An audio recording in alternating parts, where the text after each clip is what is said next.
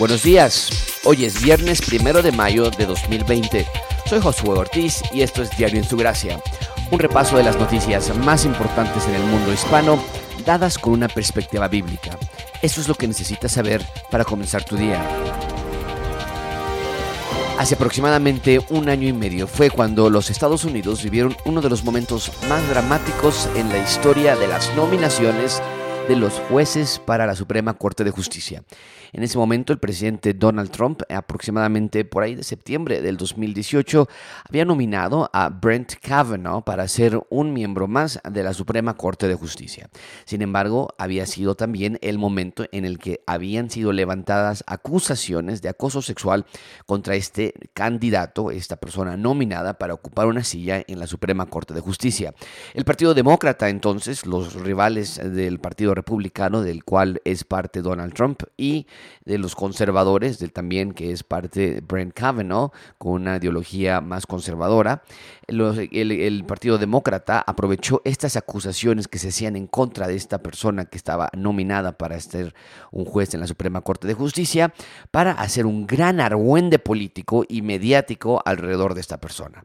Trajeron a la mujer que había hecho acusaciones en contra de este hombre, la escucharon en televisión nacional, se hizo una audiencia pública que realmente fue uno de los espectáculos más increíbles que se hayan recordado en los últimos años. Un año y medio después, el, el, candidato a la presidencia de los Estados Unidos por el Partido Demócrata, el vicepresidente o antiguo ex vicepresidente Joe, Joe Biden, ahora también tiene a personas que lo están acusando de haber acosado sexualmente a otras mujeres. Sin embargo, ahora el Partido Demócrata se mantiene en un silencio absoluto. Fue este lunes que obtuvo la aprobación de Nancy Pelosi, que es la, la, líder del Partido Demócrata en la Cámara de en la Cámara Alta de los Estados Unidos. Y el, el martes obtuvo la aprobación también de la antigua secretaria de Estado y primera eh, dama de la nación y senadora también por Nueva York, eh, Hillary Clinton. Y fueron dos aprobaciones muy importantes porque está en medio de esta tormenta. Esto demuestra la falta de liderazgo moral de parte de todos nuestros políticos, eh, especialmente en este caso donde el presidente de los Estados Unidos ha tenido también un gran número de mujeres que han salido a denunciar el acoso sexual que recibieron en años anteriores. El que está sentado en la silla presidencial tiene su lista de mujeres que lo han acusado y hoy su rival para contender por la presidencia de la República de Estados Unidos este noviembre también ya tiene a mujeres que lo están acusando. La agencia noticiera Reuters publica hoy un artículo que está titulado Candidato presidencial demócrata, Biden dice que supuesta agresión sexual nunca ocurrió. El aspirante demócrata a la presidencia de Estados Unidos, Joe Biden, negó el viernes haber agredido sexualmente a una ex colaboradora en el Senado en 1993 sus primeras declaraciones públicas sobre el asunto tras haber sido sometido a una intensa presión para enfrentar las acusaciones.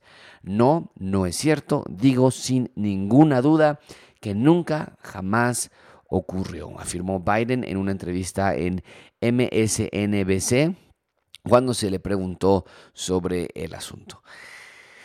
Esto, más allá de si es verdad o no, es muy importante siempre recordar el mismo Partido Demócrata, el mismo Joe Biden hace año y medio decía, escuchen a la mujer que está acusando a Brent Kavanaugh. El Partido Demócrata decía, escuchen a las mujeres que están acusando a Donald Trump. Hoy es el turno del Partido Demócrata de hacer lo suyo. En el caso de esta mujer, que asegura que fue acosada, fue abusada sexualmente por Joe Biden.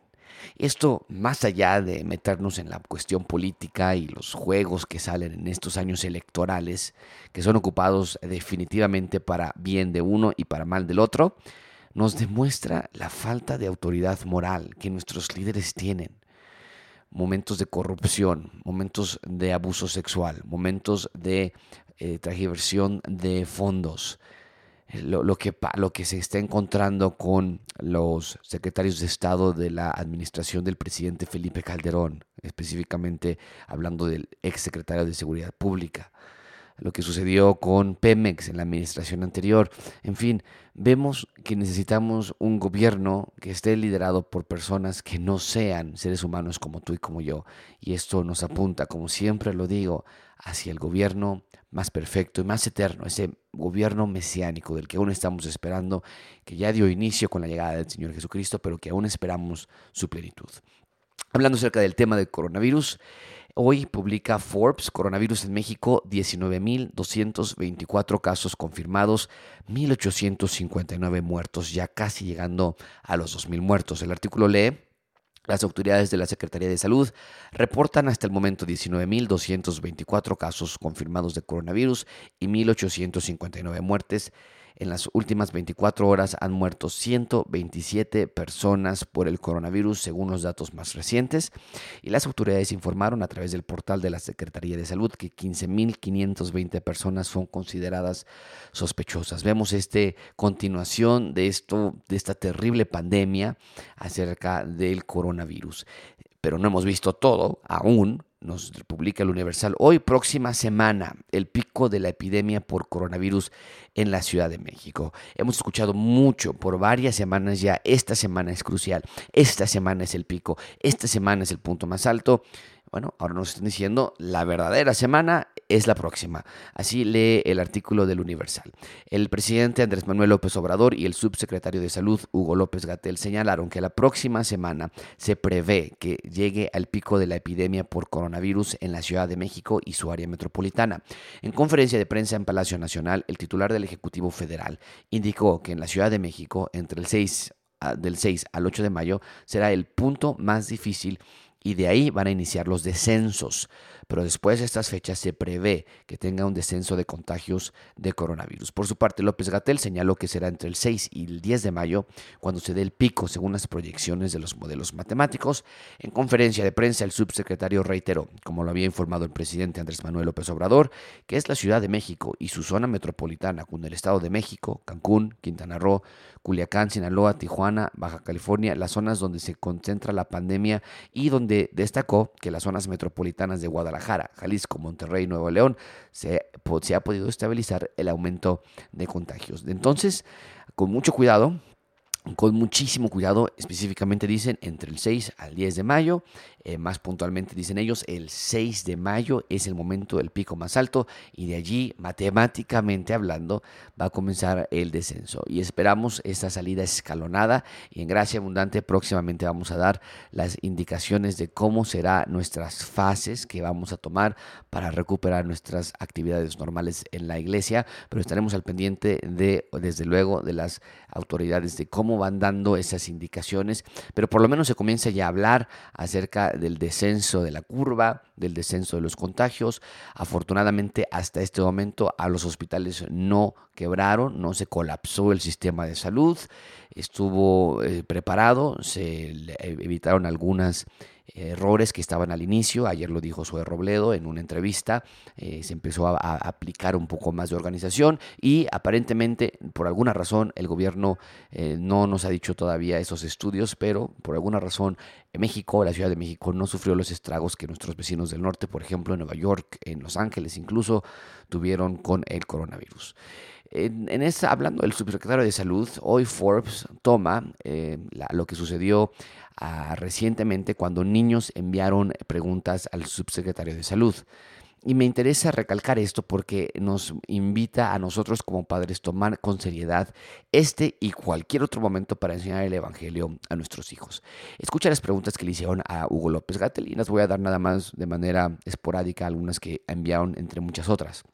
Hoy Forbes eh, retoma este tema, el título del artículo se llama El mundo será diferente y otras preguntas de los niños a López Gatel. El mundo será diferente. ¿Qué enseñanza nos deja la pandemia como país y como niños? Fueron las preguntas que empezaron a lanzar varios niños que participaron esta tarde en la conferencia de prensa especial para atender los cuestionamientos de los menores de edad ayer, 30 de abril. Pero esta pregunta me llama la atención. ¿El mundo será diferente? y la respuesta es no no, no va a ser diferente. se está nada más subrayando, se está acentuando, está siendo desnudado una realidad, que el mundo es frágil, que el mundo necesita restauración, redención. Y nosotros como padres debemos, podemos enseñar esta, esta parte de eh, evangelio a nuestros hijos. Al final del, artículo se cierra el artículo con, diciendo el principal mensaje del vocero del gobierno de Andrés Manuel López Obrador en esta pandemia a los niños. Este es el principal mensaje a los niños. Ser agentes activos, vigilar que tanto ellos como sus padres cuiden la sana distancia, evitar salir de casa, mantener hábitos saludables como el constante aseo de manos, consumir alimentos saludables y evitar los alimentos chatarra. Eso es lo que los niños reciben. Está bien. Bueno, por supuesto, lávense las manos. Tengan sana distancia. Pero los niños, nosotros, el ser humano necesita más que eso. Y lo sabemos muy bien. Eso no nos da paz. Simplemente nos está diciendo cómo escondernos o tratar de huir de un virus. No salgan de su casa. Lávense mucho las manos, por favor. Pero necesitamos algo más. Eh, entre varias preguntas que hacían los niños también decían, ¿va a haber otra ola de contagios? Entonces los niños preguntan, bueno, perfecto, me quedo en mi casa y luego qué? Y, la respuesta ante todo eso, bueno, obviamente tenemos la parte científica, vendrán vacunas, eh, seguramente nuestro sistema inmunológico va a, poder defenderse mejor en la siguiente ronda, si es que vuelve a regresar una, una oleada de, de, contagios, pero el punto es, necesitamos mejores respuestas, solamente el Evangelio las da, te animo que como padres tomes esto en serio y enseñes a tus hijos el Evangelio, aprovechando este tema, mostrándolos cómo es que todos estos temas nos puede llevar hacia la necesidad de un Salvador. Y por último, hoy BBC publica Coronavirus en Costa Rica. ¿Cuál es la efectiva fórmula en el país de América Latina donde mueren menos pacientes de COVID-19? Eso es lo que dice desde el... Eh, eh, no, perdón. A medida que el país llega a los dos meses desde el primer caso detectado, solo seis pacientes han muerto y hasta este miércoles había apenas 16 hospitalizados de unos 400 casos activos.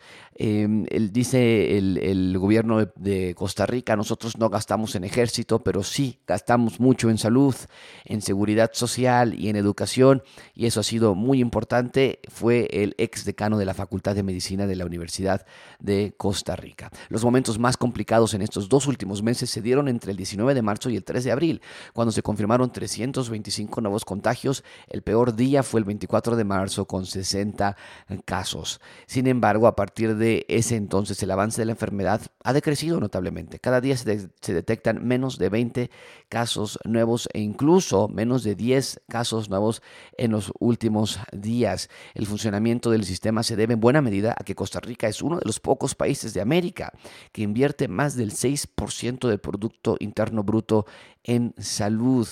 Eh, al inicio de este, de este contagio se suspendieron reuniones masivas, cursos escolares, actividades turísticas, sociales, se cerró la frontera, se iniciaron campañas de promoción de trabajo, pero el punto del que está haciendo este artículo es hablar acerca de la inversión en el sistema de salud y que es, algo muy importante que nosotros como mexicanos también tenemos que aprender dónde está yendo nuestra inversión en ciencia, dónde está yendo nuestra inversión en salubridad. Aprendamos de estos países que están copiando con la, la, la, pandemia de una manera más estratégica, más estructurada también y como siempre hay que ser humildes suficientes para aprender de otros países que están haciendo bien las cosas o que algo está funcionando mejor en sus países. Ahí está Costa Rica. Bien, eso es todo por hoy. Nos vemos mañana en nuestro siguiente episodio. Perdón, nos vemos el próximo martes en nuestro episodio. Eh, a partir de nuestras, de nuestras estadísticas vemos que los sábados eh, no hay tanta afluencia a escuchar las noticias. Entonces, bueno, vamos a tomar esa manera como un, una, una señal de lo que a ustedes les gusta escuchar y vamos a hacerlo entonces entre los días de semana, de martes a viernes, los episodios de Diario en su Gracia. Así que es todo por hoy. Nos vemos el martes en nuestro siguiente episodio de Diario en su Gracia.